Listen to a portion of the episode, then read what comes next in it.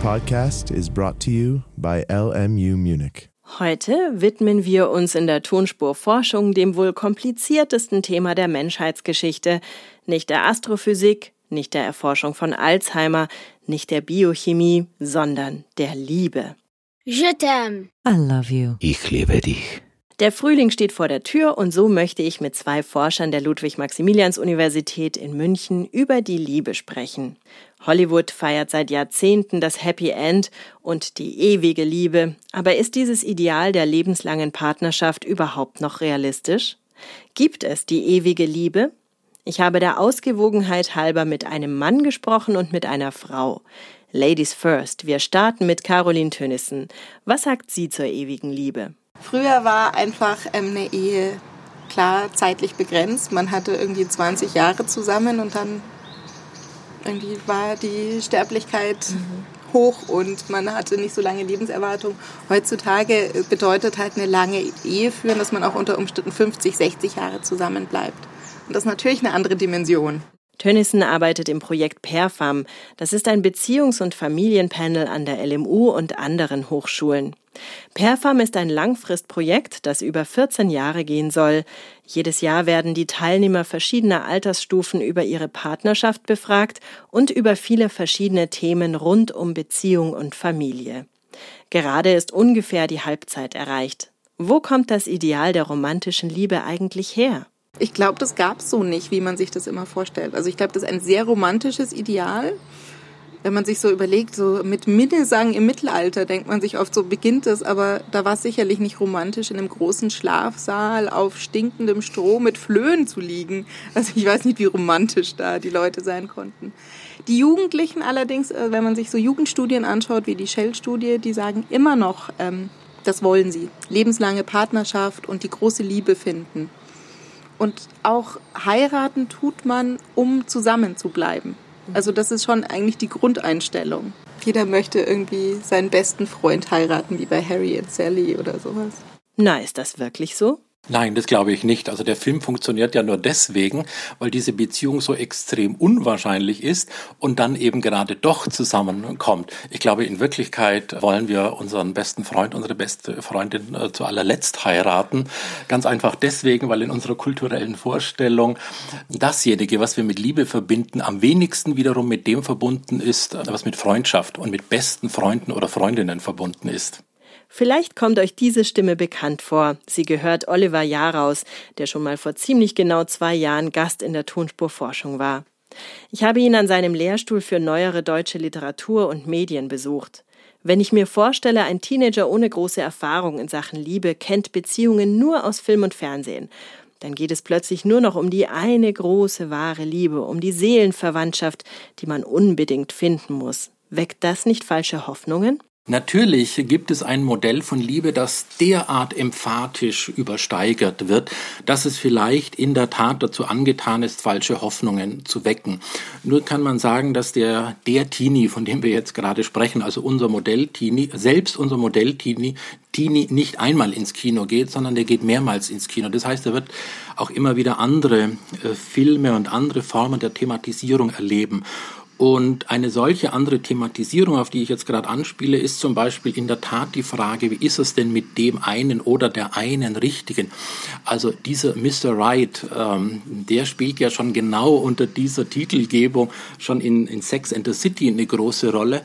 Und da wird ja beides gemacht. Also dieser Mr. Right wird als Mr. Right inszeniert und gleichzeitig wieder widerrufen.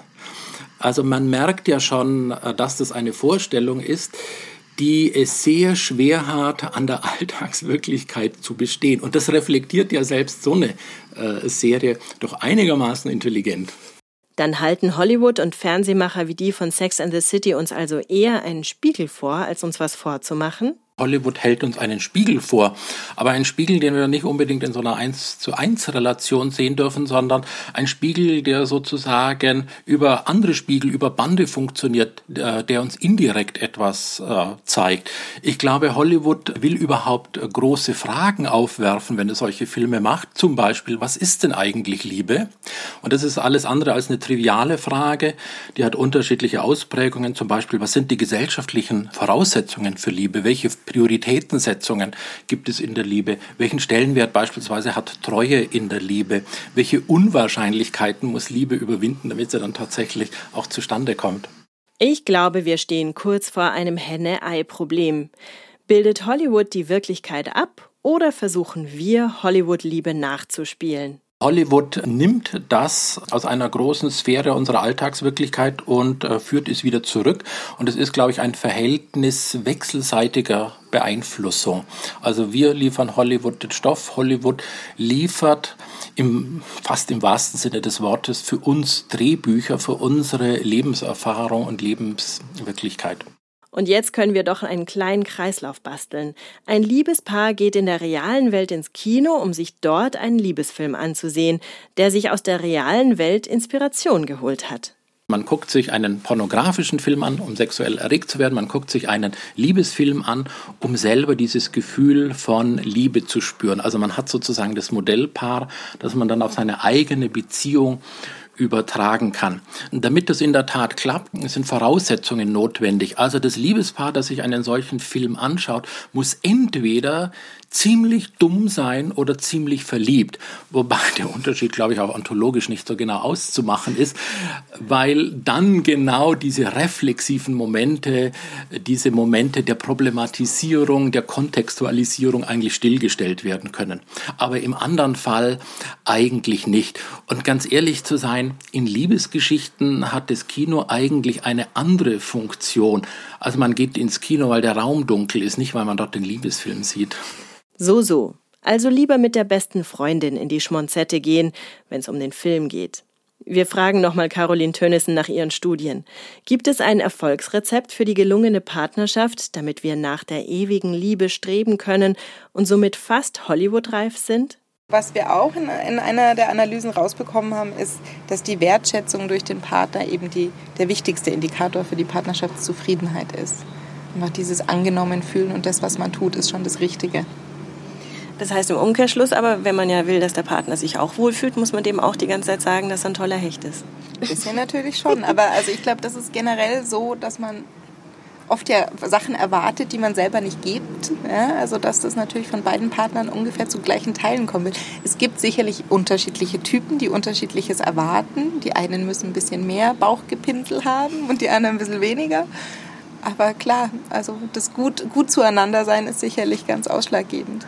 Also mal was Nettes sagen, dem anderen eine Freude machen oder einfach nur mal lächeln. Und wie ist das in Hollywood? Ist da auch die Wertschätzung Schlüssel der Liebe? Ja, doch, das würde ich in der Tat auch so sagen. Das ist vielleicht der, der einzige Punkt, wo sich so etwas wie eine Lebensrealität und die filmische Realität tatsächlich treffen.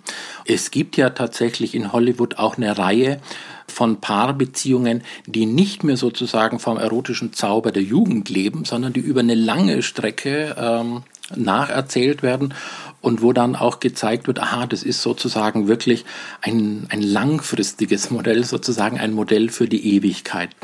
Und das beruht tatsächlich auf diesem Respekt. Und wenn man jetzt diese Frage danach stellt, dann könnte man sagen, da ist offensichtlich etwas ganz Grundlegendes äh, berührt, was das Menschsein ausmacht das Menschsein und vielleicht ähm, auch ähm, das, was man in der griechischen Philosophie das Zoo und Politikon nennen könnte, also die Grundlage menschlichen Zusammenlebens. Und deswegen können Filme bei diesem Punkt eigentlich weniger experimentieren. Ich sehe dir in die Augen, Kleines. Na, dann sind Film und Wirklichkeit vielleicht doch nicht so weit voneinander entfernt. Aber wie ist das nun mit der ewigen Liebe? Gibt es sie? Oh, ähm, unter den Bedingungen der Endlichkeit Fragen nach der Ewigkeit zu beantworten, ist unglaublich schwer. Also, wie soll ich darauf antworten? Zunächst einmal muss man sich diese Frage genauer anschauen. Also in Liebesbeziehungen gibt es andere Zeitregime. Wenn sich Liebende treffen und sie schwören sich immer in Liebe verbunden zu bleiben, auf immer und ewig, dann ist dieser Satz wahr auch wenn sie sich nach zwei Wochen trennen. Er ist deswegen wahr, weil in dem Moment, in dem er geäußert wird, tatsächlich ein anderes Zeitregime herrscht. Also von daher ist jede Liebe für die Ewigkeit. Und eigentlich subspecie eternitatis keine Liebe für die Ewigkeit. Aber das ist wirklich ein, ein wichtiger Punkt. In eine Liebesbeziehung einzutreten, heißt auch, ein anderes Zeitregime zu eröffnen. Ich liebe dich, wie ich noch keine andere geliebt habe. Und ich habe länger auf dich gewartet als auf jede andere Frau.